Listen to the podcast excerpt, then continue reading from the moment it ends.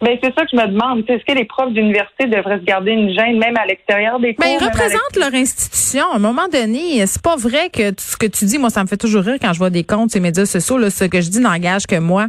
Ben non. si tu es mhm, employé mhm. d'une entreprise, si tu représentes une organisation, euh, si tu t'affiches comme étant membre d'un parti politique, ben tout ce que tu vas dire euh, va euh, possiblement avoir des impacts sur l'image de marque, sur l'image de l'entreprise. Pas pour rien que souvent, en tout cas dans mon dans mon cas, on signe des, des contrats de bonne conduite.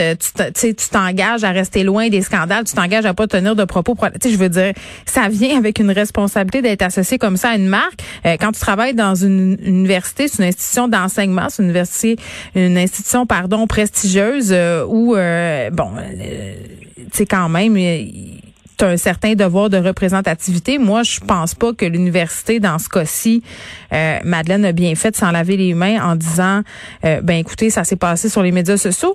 Euh, contrairement, bon, à d'autres cas où on a vu les universités se prononcer, prendre la partie de leur prof. Bien sûr, ça s'était passé en classe, mais quand même, moi, j'aurais, dans tout ce, débat-là sur les libertés académiques, là, sortons de cette histoire-là. Les universités tiennent pas leur bout, tiennent pas leur culotte, sont assez larges alors qu'ils gagneraient à prendre position. Madeleine, de l'autre côté, merci.